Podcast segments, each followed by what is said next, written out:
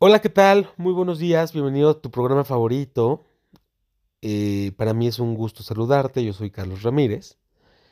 Y bueno, el día de hoy te traigo un tema súper, súper interesante. Un tema que si eres un trabajador en México, te compete. Y vamos a platicar del outsourcing. Seguro ya lo has escuchado. Y si no, no te preocupes porque yo te voy a contar de qué va y los cambios que se hicieron en 2021 en la Ley Federal del Trabajo y otras siete leyes. Adelante. Pero bueno, sí es bien importante que primero sepamos qué es el outsourcing, ¿cierto? Y yo te voy a contar qué es el proceso mediante el cual una compañía o alguna empresa identifica un proceso dentro de su rutina que podría aumentar la productividad y derivar en optimización. ¿Cómo? Involucrando a terceros que son subcontratados para ejecutar esa tarea o actividad.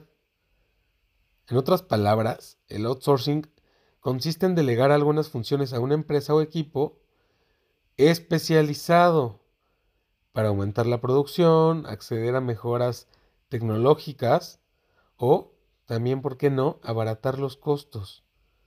Las tareas van desde mantenimiento hasta procesos complejos y meticulosos, como contabilidad o reclutamiento. Y bueno, ¿por qué es tan importante? Vamos con un dato que nos da una empresa eh, del medio que se llama Deloitte, el cual nos dice que para 2016 el 76% de las empresas en el mundo, fíjate, en el mundo han requerido o han usado esta, esta estrategia del outsourcing. Y bueno, en ese sentido, si tú estás en México, pues esto te compete, ¿no? El 1 de septiembre de 2021 entró en vigor la reforma al outsourcing.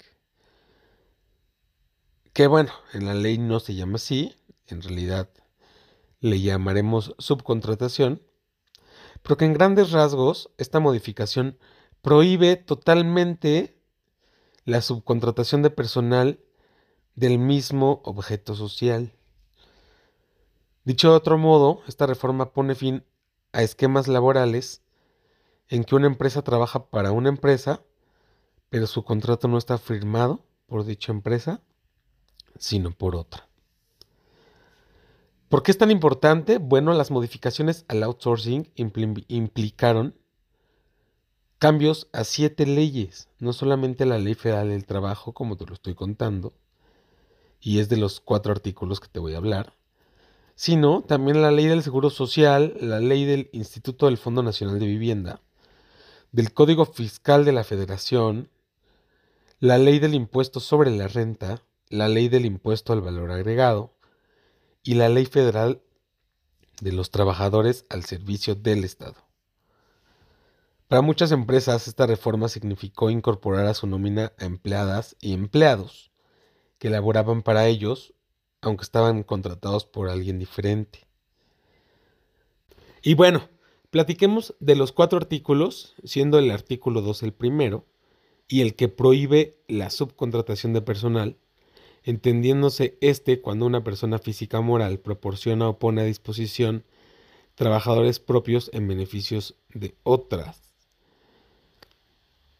El artículo 13 de la Ley Federal del Trabajo dice, sin embargo, que se permite la subcontratación de servicios especializados o de ejecución de obras especializadas que no formen parte del objeto social ni de la actividad económica preponderante.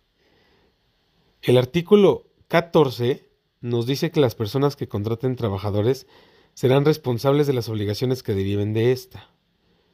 Y el artículo 15 habla del REPSE, un trámite que las empresas que se dedican a esto tienen que hacer.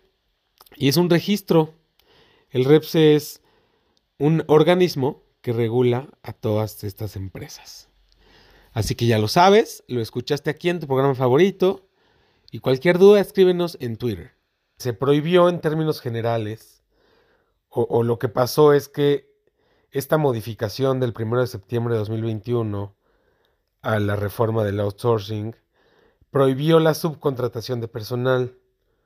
Es decir, ninguna empresa puede poner empleadas o empleados propios a trabajar en beneficio de otra empresa con el mismo objeto social. ¿No? Y ahí está la clave de lo que sí se puede, porque todavía podemos incorporar, contratar, ofertar un servicio de alguien a otra empresa, pero que no tengan el mismo objeto social. Quiere decir, bueno, que no se dediquen a lo mismo.